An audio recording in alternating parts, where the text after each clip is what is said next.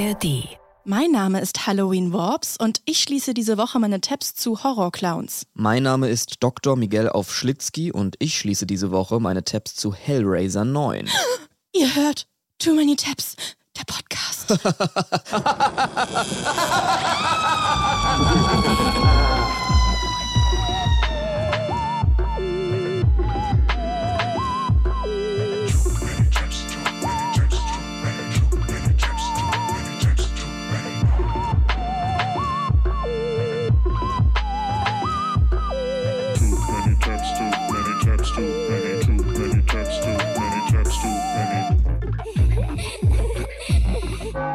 Es ist 0 Uhr, Geisterstunde im Haunted House des öffentlich-rechtlichen Rundfunks der ARD Audiothek.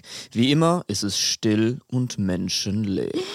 Ja, in der ARD-Audiothek ist irgendwie immer Geisterstunde, aber ich mag das irgendwie. Ich mag ja diese Gruselseason. Ja, es ist wieder soweit. Wir sind in der Woche vor Halloween und da haben wir uns gedacht, führen wir doch mal die seit einem Jahr gepflegte Tradition fort, dass wir Halloween-Tabs mitnehmen und das alles heute mal wieder so ein bisschen so ein Grusel-Vibe haben. Ja, wir lieben Grusel. Das haben wir letztes Jahr ja schon hier offengelegt. Ich mag auch diese Stimmung. Ich mag irgendwie so Herbst und das ist so kuschelig. Und ich finde, das ist irgendwie, es ist ein geiles Fest. Und ich kann mich noch erinnern, als ich im Kindergarten war, da gab es dann zum ersten Mal so eine Halloween-Party. Das war da so recht neu, irgendwie so Anfang der 2000er, dass das dann hier auch so stattgefunden hat. Da gab es auch so ein klassisches Gruselbuffet dann im Kindergarten. Ja, mit so Würstchen, wo Mit dann so Mandeln, Mandeln. drauf für die Finger und Genau, so. und so grüne Muffins. Und ich weiß noch, wie ich das dann so for real mega ekelhaft fand und nicht essen wollte. Äh, es sieht aus wie ein Finger. Ja, ich denke mir das immer bei so Gruselbuffets. Es sieht ja schon cool aus und so, aber ich will das dann halt nicht essen. Ich will halt nichts essen, was aussieht wie Augen oder so. Ja, es ist auf jeden Fall so, als wird immer so dazu gesagt, dass es ja eigentlich ein amerikanisches Fest ist und gar nicht so in der deutschen Kultur verwurzelt und so. Und es wird auch, glaube ich, echt nur in so vereinzelten Familien gefeiert. Es wird immer mehr, hört man dann immer in so Berichten und so. Ich muss sagen, dass es bei mir in der Kindheit Halloween wird immer mehr. Ja. ich muss sagen, dass es bei mir in der Kindheit schon relativ groß war und groß zelebriert wurde, was aber vor allem daran lag, dass in Aschaffenburg, wo ich aufgewachsen bin, dass da die Amerikaner stationiert Ah, waren. na klar. Und deswegen war das da irgendwie größer und meine Tante Annegret, Shoutout an dieser Stelle, die hatte einen amerikanischen Mann aus den USA und hatte deshalb Zugang zu so einer Area in Hanau, in der nur US-amerikanische Soldaten mit ihren Familien gewohnt haben. Und da bist du quasi als normale deutscher Bürger gar nicht reingekommen, sondern nur, wenn man befreundet war mit einer Person, die da eben wohnt. Und deswegen hatten wir da einen Zugang zu und haben ab und zu da in dieser amerikanischen Area Halloween gefeiert und die sind natürlich komplett ausgerastet immer, was so Kostüme angeht, was die ganze Deko angeht. Die Wie hatten geil. überall so Nebel und so. Da sind wir dann wirklich so Trick-or-Treaten gegangen. Man musste dann auch Englisch natürlich mit denen sprechen. Ich als Kind dachte, das ist Amerika. also ich habe gar nicht gecheckt, dass das noch innerhalb von Deutschland ist. Man, man ist dann so durch so Mauern durchgefahren und dann da warst du reingegangen, plötzlich oh well. ja, wie so Disneyland, dachte man so. Und dann hat man natürlich auch amerikanische Süßigkeiten bekommen. Das fand man natürlich toll. Und man konnte da auch amerikanisches Fernsehen gucken. Das fand ich natürlich auch unglaublich toll. Also auch bei meiner Tante Annegret, da konnte man immer US-amerikanisches Kinderprogramm gucken. Ich war aber natürlich trotzdem so, als Kind, ich habe mich schon gerne verkleidet, bis man rausgehen musste. Und dann hat man mich so geschminkt als Geist und ich wollte das irgendwie nicht und habe dann gesagt, nee, ich möchte keinen Laken auf dem Kopf, macht mir einfach so dunkle Augenringe, ich bin jetzt von mir aus tote Kuh. Das war dann so meine Idee für so das minimale Kostüm, was man irgendwie. Tote Kuh, aber so Ich bin dann als tote Kuh gegangen. kostümmäßig keinen Effort mehr reingesteckt. Nee. Ganz normal, Augenringe, tote Kuh. Bisschen weiß, bisschen blasser, Mhm. Augenringe, tote Kuh. Super. Ja. Als was bist du mal Iconic. gegangen? Ich war mal Geist. Ich war auch mal Hexe. Aber wie gesagt, das wurde bei uns jetzt nicht so krass zelebriert. Ich erinnere mich da so an eine größere Kindergartenparty. Mhm. Aber iconic Halloween-Kostüm. Ich muss wirklich.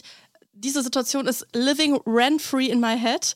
Weißt du, dass Beyoncé sich an Halloween mal als Tony Braxton verkleidet hat? Und dann dachte Chris Jenner, Beyoncé hätte sich als sie verkleidet. Guck hier. Ja. Thank you, Beyoncé. I love it. Und Oh es ist halt so nein. Beyoncé in diesem iconic Tony Braxton Albumcover. Wie unfassbar peinlich. Ah, das ist wirklich super peinlich. Mega unangenehm. Naja, apropos unangenehm und gruselig. Kann mal wissen, was du heute für Halloween-Tabs vorbereitet hast. Oh ja, gehen wir mal in meine Tabs. Caro, wer mich kennt, der weiß, dass ich mit Horrorfilmen nicht viel am Hut habe. Also ich grusel mich dazu doll, das ist mir alles nichts und dann schlafe ich schlecht.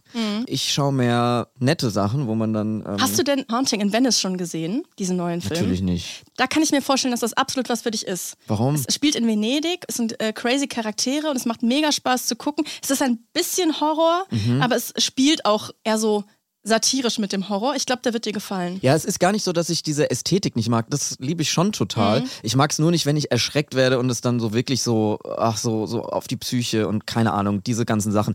Aber ich habe trotzdem heute ein paar Tipps dabei zu einem ganz, ganz berühmten Horrorfilm, den ich aber auch nicht gesehen habe. Aber ich finde die äh, Backstory total interessant. Deswegen würde ich da hier gerne mal ausführlich drüber reden. Und zwar geht es um äh, Hellraiser. Hast du Hellraiser gesehen? Nee, keinen einzigen. Aber du weißt ungefähr, was es ist, ne? Das ist dieser Horrorfilm mit diesem Narbengesicht, also der diese Nadeln im Kopf hat. Is he from hell? Äh, Also er sieht, er sieht quasi aus, als käme er gerade von der Akupunktur im Gesicht. Also er ist so weiß und hat überall so, so Nägel im Gesicht. Er sieht so ein bisschen aus wie so ein Coronavirus. Ja, genau, so ein bisschen. Und es war natürlich ein mega erfolgreicher äh, Film, also hat Kultstatus und so weiter. Und wie zu jedem guten Franchise gehört es natürlich auch dazu, dass gewisse Fortsetzungen gedreht werden. Und zu Hellraiser gibt es wirklich mehrere weitere Verfilmungen. Und ich kümmere mich heute um Hellraiser 9. Warum ausgerechnet Hellraiser 9? Ja, das werde ich dir jetzt gleich genau Okay. erzählen. Es ist ein Film aus dem Jahr 2011.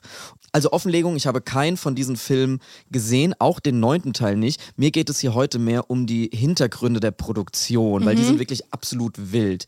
Kurz zusammengefasst, worum es bei Hellraiser überhaupt geht in diesem ganzen Universum. Es, es geht irgendwie um so eine Öffnung in eine andere Dimension. Da kommen dann so Monster raus, die sehen irgendwie gruselig aus und die stellen dann so viel Schabernack an und lauter solche Sachen. Also dann erschreckt man sich und grusel- Schabernack ist ein Wort, grusel- was ganz oft fällt in Genau, Hellraiser in 9. Hellraiser. Ne, also riesiges Franchise, mehrere Filme und immer im Abstand von nur wenigen Jahren. Also 1988 kam direkt der zweite Teil, nach vier Jahren kam Teil 3, dann immer in den Abständen von vier Jahren ein neuer Teil, 96, 2000, dann wieder 2002, zwei weitere Filme im gleichen Jahr rausgekommen, 2005, nämlich Hellraiser Deader und Hellraiser Hellworld. So, also es ka- kam innerhalb von wenigen Jahren mehrere Filme raus und dann war plötzlich Pause für mehrere Jahre.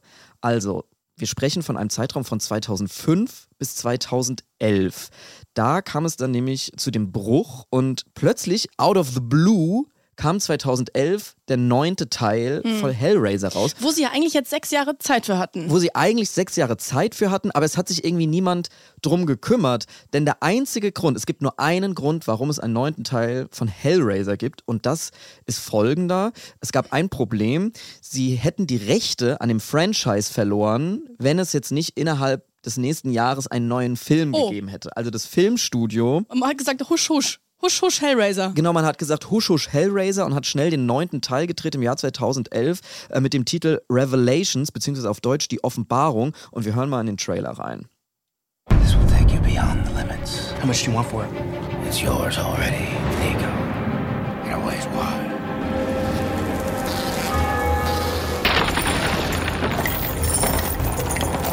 What was that?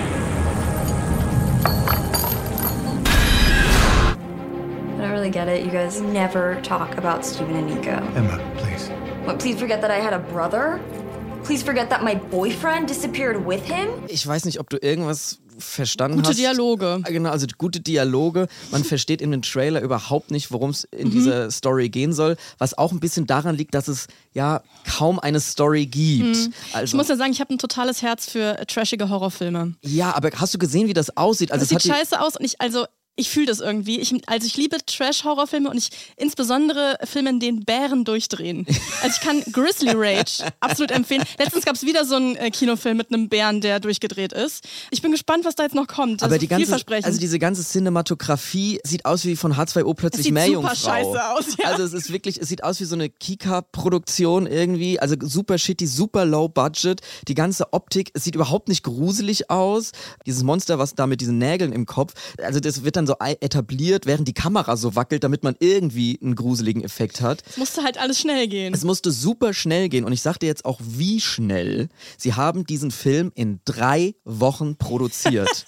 Und das ist auch geschrieben und gefilmt. Nein. Sie haben ein Drehbuch geschrieben, was nicht einmal überarbeitet wurde, weil Mhm. es so schnell gehen musste. Und haben dann den Rest innerhalb der drei Wochen auch direkt mitproduziert. Alles nur, um ihre Rechte nicht zu verlieren. Genau. Es war egal, was dabei rauskam. Hauptsache, es kommt ein neuer Hellraiser raus.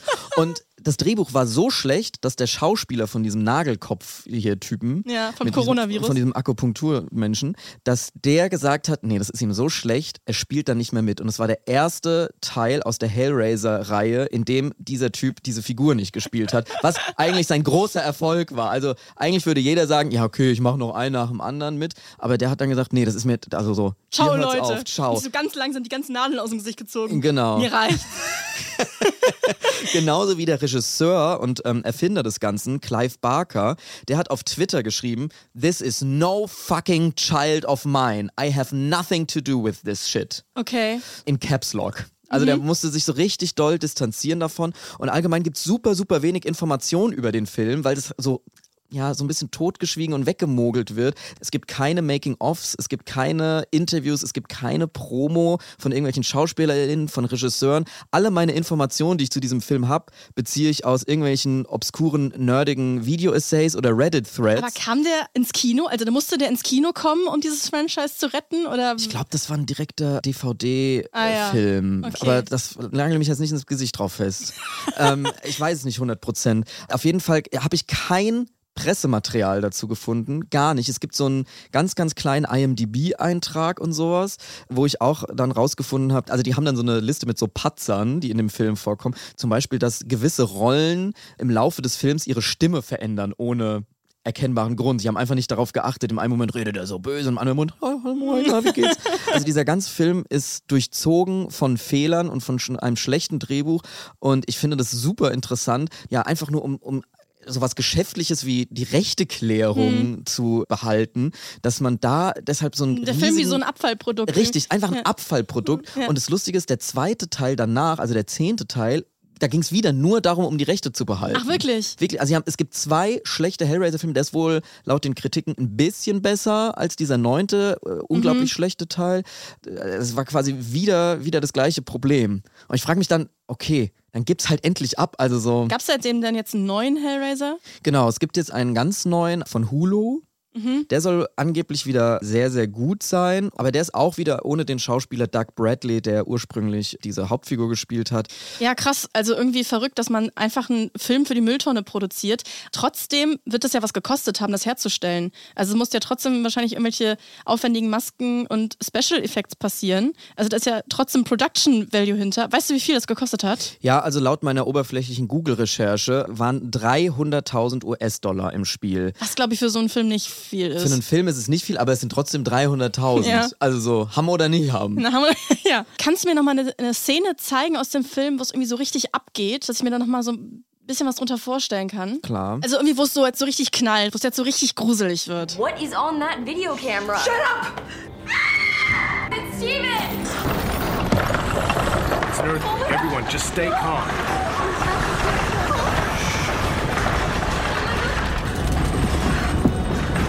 Hä, da gibt's ja zwei so Leute mit so Nadelköpfen. Ist davon mehrere? Ja, das sind quasi unterschiedliche Dämonen scheinbar. Ich hab's ja auch nicht gesehen. You have a darkness that rivals my own, Nico. Very special. Ja, also es sieht, äh, es sieht trashig aus. God. Ja, also es wird viel geschrien und sie haben dann auch teilweise sich dem Trick bedient, dass es so aussieht, als würden die das selber filmen mit einer Videokamera, damit man quasi das billig produzieren kann, stellenweise. Also sie haben quasi alles auf den Kopf gestellt, nur um händeringend sich an diesen Rechten festzuhalten. Finde ich eine faszinierende Vorgehensweise, wenn man Kunst produzieren will. Ja. Und deswegen schließe ich dazu jetzt die Tabs und werde den Film trotzdem nicht sehen. Vielen Dank für die Tabs. Ich habe auch was mitgebracht. Ich habe nochmal Tabs aufgemacht zu Horrorclowns. Was war das denn eigentlich? Ja, da kann ich mich noch gut dran erinnern. Das ist noch nicht so lange Nee, her. wir hatten 2016 auf einmal ein Problem mit Horrorclowns für so ein paar Wochen. Hä? Es wirkt irgendwie wie so ein weirder Traum. Aber wir hatten kurz eine weltweite Horrorclown-Plage. Ich habe mich da noch mal ein bisschen reingearbeitet. Weltweit war das? Ja, das ist in den USA losgegangen, hat sich dann verbreitet 2016. Aber erstmal würde ich gern von dir wissen, wie du zu Clowns stehst. Also die Angst vor Clowns ist ja recht weit verbreitet. Mhm. Heißt übrigens Coolrophobie. Ist nicht die Angst vor Kohlrouladen, es ist die, ist die Angst vor Clowns. Wie stehst du zu Clowns? Ach, die sind mir nicht sympathisch. Sind Nee. keine sympathischen Genossen. Aber würdest du sagen, es ist so richtig so, dass wenn du halt einen siehst, dann wird dir irgendwie Angst und Bange oder ist es Nein, so ein bisschen. das nicht. Aber Ja. ich finde sie ein bisschen all alles. Und ich verstehe schon, warum der Clown oft genutzt wird als so Grusel. für was harmloses und Fun stehen, aber dann so eine darke Seite offenbaren und diese Mimik, wo du nicht richtig Ja, siehst, das ist ja das sowieso immer Gesicht so ein ist. Thema in, in so Ja. Horrorfilmen. ne? Also ganz viele, so Kindheit spielt ein Thema, dass man sich geborgen fühlt und dann ist quasi dieses da, in genau das, was man als herzlich und äh, nett empfindet, wird dann in was Gruseliges. Mhm. Ja, und dass du die Das wahren. Emotionen irgendwie nicht, nicht erkennst von Ja, dieser Maske genau. vor dir. Irgendwas spielt damit rein. Clowns an sich sind irgendwie creepy. Eigentlich braucht es gar keine Horrorclowns. Aber es gibt dieses Horrorclown-Phänomen laut Wikipedia anscheinend schon seit den 80ern in den USA. Also da wurden schon mal Personen gesichtet, die sich als Gruselclowns verkleidet haben und andere erschreckt haben. Aber diese richtige Welle, die kam jetzt eben Mitte der 2010er. Out Da- of the blue. Out of the Blue, da waren plötzlich alle Medien voll mit Horrorclowns. Immer mehr Sichtungen wurden gemeldet, zuerst in den USA, genau. Ich habe jetzt nicht rausbekommen, ob das jetzt die Ur äh, Horrorclown-Sichtung von 2016 war, aber es war wohl so, dass Ende August 2016 ein kleiner Junge in North Carolina auf so zwei bedrohliche Typen in Clownskostümen gestoßen ist, die ihn in den Wald locken wollten. Was extrem creepy ist. Und seitdem hat sich das in den USA ausgebreitet und dann auch in vielen europäischen Ländern. UK, Frankreich, Deutschland war es dann irgendwann auch soweit. Nicht alle von diesen Sichtungen wurden natürlich bestätigt. Da waren auch viele Falschmeldungen dabei, vor allem Anfang 2016, sodass sich da wahrscheinlich zunächst so eine Urban Legend gebildet hat.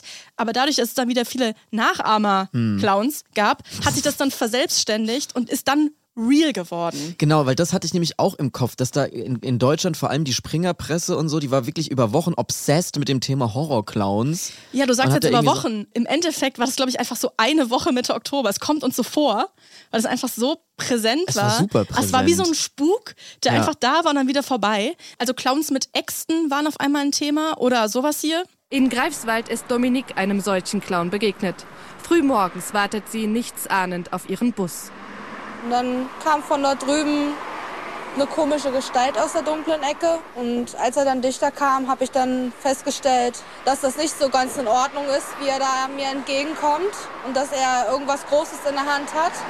Das Große ist wohl eine Kettensäge. Dominique flieht. Der Gruselclown verfolgt dann einen vorbeifahrenden Radfahrer und verschwindet. Also, solche Sachen sind passiert. Also, ich will mir gar nicht vorstellen, wie ich reagiert hätte, wenn mir ein Psychoclown mit der Kettensäge entgegenkommt. Ich weiß auch noch, dass dann wirklich so diese Warnung rumging. Also ich Ja. war damals so 18, 19. Ich weiß, dass ich in Berlin zu dem Zeitpunkt gewohnt habe. Und dann hieß es so, geh bitte äh, besser, wenn es dunkel ist, nicht mehr raus, weil die Horrorclowns laufen gerade draußen rum. Man weiß nicht, was passiert. genau. Shit was real. ja, wirklich. Shit Ja. was really real. Und es war halt eben nicht nur so, dass das Clowns waren, die irgendwo creepy im Dunkeln rumstanden, sondern, wie wir gerade gehört haben, die haben teilweise auch angegriffen, die haben Leute bedroht. Scheiße. Die hatten Äxte, die hatten Kettensägen, Baseballschläger, manche Messer, Pistolen und Spinnen sind die? auf Leute losgegangen. Es gab einen weiteren Fall von einer Frau in Wesel. Da ist eben auch so ein, ein Kettensägen-Incident passiert. In Gelsenkirchen wurde ein Mann mit einem Messer verletzt von zwei Horrorclowns. In Rostock hat ein Clown einen 19-Jährigen angegriffen und mit einem Baseballschläger auf ihn eingeschlagen. Also das ist wirklich echt richtig real geworden und das waren einfach richtige Straftaten. Aber haben die sich irgendwo vernetzt oder war das einfach so, okay, wir machen das jetzt alle und haben irgendwie diesen glaub, komischen Spaß so ein daran? Dark Trend. Ich weiß es nicht genau. Und was es auch gab, den Trend dann wiederum, dass die Leute versammelt haben, um Clowns zu jagen. Also so Hetzjagden auf, auf Clowns. Da ist, glaube ich, aber nicht so wirklich viel bei rumgekommen. Aber so eine Art Gewaltspirale kann man schon sagen, weil dann wiederum Leute auf Leute losgegangen sind, die als Clown verkleidet waren. Also irgendwie, es war, es war eine wilde Zeit. Das ist für mich so ein typisches Prä-Corona-Problem. Ja, Was wir wir damals für Probleme Probleme. hatten. Da sind wir einfach plötzlich, müssen wir uns mal zwei Wochen um Horrorclowns kümmern. Danach direkt Pandemie, Krieg, Faschismus, alles wieder aufgekeimt. Aber damals waren noch so Horrorclowns einfach mal das größte Problem. Ja, wobei man sagen muss, also diese Straftaten und Körperverletzungen, das war ja wirklich ja nicht so witzig. Und die Polizei hat sich natürlich auch zu Wort gemeldet in den Medien und gesagt, was man am besten tun kann, wenn man plötzlich mit einem Horrorclown konfrontiert ist. Aus Sicht der Polizei ist es immer ratsam, aus einer Situation herauszukommen. Also weglaufen. Polizei rät am besten weglaufen. Kann man nichts machen. euch. Kann man nichts machen. Und was soll die Polizei auch machen, wenn man den Täter beschreibt? Ja, also grüne Haare, Rote Nase. rote Mund. Es muss Eckart von Hirschhausen sein. Das ist für mich der, der einzige Horrorclown, der noch überlebt hat. Auf jeden Fall waren diese Horrorclowns super gruselig und ich weiß noch, wie wir uns zu der Zeit alle darüber unterhalten haben. Ich musste aber ein bisschen drüber lachen, als ich gesehen habe, wie diese Frau das hier beschreibt. Das ist eine Art der Bedrohung auch, finde ich. Also es gehört sich einfach nicht so, es ist Menschenrechtsverletzung. Das ist eine Menschenrechtsverletzung, Ja. genau. Horrorclowns sind Menschenrechtsverletzungen. Dann hat sich Stephen King eingeschaltet sogar. Auch Schriftsteller Stephen King, der den Horrorclown in den 80er Jahren populär gemacht hat, appelliert auf Twitter. Hey Leute, es ist Zeit, die Clown-Hysterie runterzufahren. Shit is getting real. Shit Wenn is sich- getting serious. Ja, wenn sich Stephen King einschaltet und mal mit einem ermahnenden Wort beitritt, dann ist die Lage ernst. Also ganz Deutschland war irgendwie in Aufruhr. Gewalttätige Horrorclowns waren real. Die Medien waren voll damit. Auch das Frühstücksfernsehen. Und da finde ich ganz interessant, mit welcher Energy jetzt das Frühstücksfernsehen-Team da über die Horrorclowns spricht. Zu dem Mann, wo wir alle sagen, genau richtig gemacht. Endlich hat ein Gru- Gruselclown, ein Horrorclown, was auf die Nase bekommen. Aber so richtig. Eins auf die zwölf. Da werden wir jetzt auch alle mal denken, irgendwie hat es mal einer verdient, ehrlich gesagt. Weil, Ja, weil auch, die, was soll der ganze Situa Kram? die Situation war wirklich richtig gefährlich. Der war nämlich auf der Brücke, sehen Sie gleich selbst. 25 Jahre ist der Mann selber alt, der das erlebt hat. Auf der Brücke kommt der Horrorclown und will ihm mit der Axt eins übergeben. Und will ihm mit der Axt eins übergeben. Endlich einer hat's mal verdient. Au, Fresse. Und zwar wirklich so so ein Typ, der wehrt sich jetzt auf der Brücke gegen einen Horrorclown, der ihm nachts mit einer Axt entgegenkommt. Also unfassbar creepy, so eine, so eine dunkle, einsame Brücke. Und der wehrt sich aber und bricht ihm quasi vorsorglich die Nase, wo das Frühstücksfernsehen sagt, yes, yes, endlich. Und da hat er sich auch eine geile Bauchbinde verdient vom Frühstücksfernsehen. Er rannte dann auf einmal und äh, auf näherem Betrachten habe ich festgestellt, dass er eine Axt in der linken Hand hatte. Und Christopher schlug Horrorclown K.O. King. Und das Frühstücksfernsehen schürt auch gar keine Beunruhigung am Ende des Beitrags. Viele rechnen damit, dass es an Halloween zum Großangriff der Clowns kommt. Eieieiei. Ich glaube, der Großangriff der Clowns, soweit ich mich zurückerinnere, ist ausgeblieben. Die sind dann einfach wieder verschwunden. Die waren dann einfach wieder Oder weg. hat Deutschland ein Gesetz äh, erlassen? Also ich weiß wirklich nicht, was das war. Diese ganzen Vorfälle waren alle so um Mitte Oktober rum. Es gibt also einen zeitlichen Zusammenhang zu Halloween auf jeden Fall. Alles in allem waren aber die meisten Berichterstattungen in Deutschland so eine gute Woche. Es fühlt sich länger an, aber es war wirklich nur eine Woche? Ja, es war ein ganz kurzer Zeitraum. Also ich hätte es jetzt wirklich auf so zwei Monate geschätzt. Genau, also es war gar nicht so lang, aber irgendwie ist dann doch relativ viel passiert in kurzer Zeit. Also mehrere hundert registrierte Fälle, glaube ich, allein in NRW habe ich gelesen. So, und dann ist das irgendwann wieder abgeklungen. Also so Mitte November wurde dann schon nichts mehr registriert. Das ist irgendwie wieder so wieder ausgefadet. Komplett. Also Komplett. Von, von einem Tag auf den anderen waren die Horrorclowns, Ich weiß es nicht haben sich genau. abgeschminkt und gedacht, ja, das war jetzt vielleicht ein bisschen übertrieben. Wer natürlich super pisst war wegen der Horrorclowns, sind die guten Clowns. Also ich finde, ich finde nichts lustiger als ein Mann im Full-on-Clowns-Kostüm, der ein seriöses Interview gibt für die Nachrichten. Der Clownswahn kommt aus den USA und ist mittlerweile über den Teich geschwappt. Sehr zum Leidwesen echter Clowns. Es ist schlimm für Leute, die ihren Lebensunterhalt damit verdienen, denn Kinder wollen dann vielleicht irgendwann mit richtigen Clowns nichts mehr zu tun haben. Es tut einem dann schon leid und es ist auch echt scheiße fürs Image. Ich habe gelesen, dass sich der Dachverband der Krankenhausclowns beschwert hat. Über das schlechte Image von Clowns. Der Dachverband Clowns in Medizin und Pflege in Deutschland ist deshalb der Meinung, die Gruselclowns seien überhaupt keine Clowns. Es sind wirre Menschen, die ihre destruktiven Neigungen nur auf diese armselige Art ausleben wollen. Deshalb sollen sie als Abgrenzung nicht als Clowns, sondern eher als Grinsefratzen bezeichnet werden. Also so beleidigen Clowns. Ich finde es so geil, diese Erkenntnis, dass Clowns eine Lobby haben. Wie geil ist das denn? Also wenn irgendwas schiefläuft mit Clowns, stehen sofort ein paar andere Clowns auf der Matte und verteidigen ihre Clownerie. Ja, und in den USA haben auch viele Berufsclowns dann Angst um ihr Image gehabt und um ihre Jobs und eine Gegenkampagne gestartet. Da finde ich aber jetzt den Hashtag der Kampagne nicht so ganz gelungen. Menschen, die als Berufsclowns ihren Unterhalt verdienen, fürchten darum, beim nächsten öffentlichen Auftritt plötzlich attackiert zu werden. Sie wollen sich deshalb am 15. Oktober in Tucson im Bundesstaat Arizona zu einem Hashtag Clowns Lives Matter Marsch versammeln und so für ein besseres Image sorgen. Ah. Ich weiß nicht, ob der Clowns Lives Matter Marsch so gut fürs Image war. Also, Scheiße, das sind nicht wirklich die beste Idee Nein, gewesen. Horror-Clown-Tabs sind Tabs keep on giving. Weitere Folgen, McDonalds hat äh, Ronald McDonald zurückgerufen. Zumindest vorübergehend haben sie es deutlich eingeschränkt, die Präsenz von Ronald McDonald. Clown Tonito vom Zirkus Krone war auch sauer. Also es gab einen Riesenaufschrei ähm, in der Clown-Community. Der Verband deutscher Zirkusunternehmen hat auch gesagt, dass sie Angst haben, dass sich das jetzt zu so einem Angstobjekt wandelt. Also am Ende war es einfach schädlich für gute Clowns. Ja, aber die haben ja jetzt das wieder quasi das Ruder übernommen. Ja. Und keiner erinnert sich mehr so richtig daran, sondern es ist wie so ein. Wie so ein Traum. Wirklich, also wie so ein Fiebertraum. Ja. Es war eine Woche lang, eine Woche großes Tohu Wabohu. So richtig eine Woche. Also, das ist ja erstmal so ein bisschen rübergeschwappt. Von USA, Mhm. dann August, September, dann war es bei uns irgendwann so im Oktober in Europa und war im November dann schon wieder weg. Dann hat jeder sein Sat 1 Frühstücksfernsehen-Interview bekommen und Genau. dann war vorbei. Ich hoffe, die Clowns, ich hoffe, Leute, euch geht's gut. Ich habe jetzt länger nichts gehört von Horror-Clown-Attacken, aber passt ein bisschen auf euch auf da draußen. Es ist Grusel-Season. Ja, und wenn ihr auch gruselige Tabs für uns habt oder auch nicht gruselige, dann schickt ihr uns doch gerne an too many tabs at ndr.de. Oder ihr erreicht uns via Social Media, zum Beispiel Instagram oder ehemals Twitter oder ihr skeetet auf Blue Sky. Geht alles. Ich heiße da auf allen Plattformen at Miguel R aus A. Und ich heiße Ed Caro Worps. Schreibt uns da, folgt uns da rein. Und wir freuen uns, wenn ihr nächste Woche wieder einschaltet. NDR Cross Promo, Cross Promo, Cross Promo. Unsere heutige Podcast-Empfehlung ist Grenzgänger, die Geschichte des Berlin-Sounds. Darin geht es um die musikalische Underground-Geschichte Berlins seit den frühen 80ern bis heute. Eine Zeit, die sehr prägend war für Berlins Sound und Image. 1978 landet der junge Engländer Mark Reeder per Anhalter mit nur einem Koffer in Westberlin. Ich wollte einfach nur nach Berlin fahren, das anschauen und ähm, ein paar Platten kaufen und, und dann einfach weg.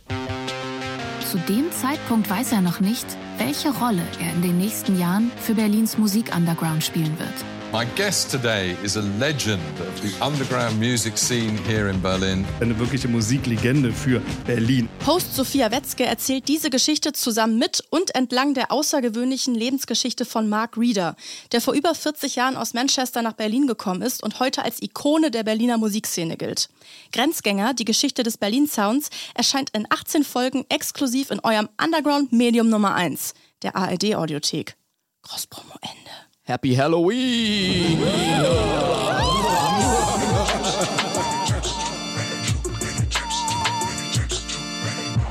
Too Many Tabs ist eine Produktion von TRZ Media im Auftrag des NDR. Wir sind eure ModeratorInnen, Miguel Robitzky und Caroline Worps. Producerin Henny Koch. Ausführender Produzent TRZ, Robin Drömer. Ausführende Produzentin NDR Johanna Leuschen. Redaktion NDR, Kira Drössler und Anne-Mareike Teschner. Musik, Joel Delato. Neue Folgen gibt es immer mittwochs in der ARD Audiothek und überall da, wo es Podcasts gibt.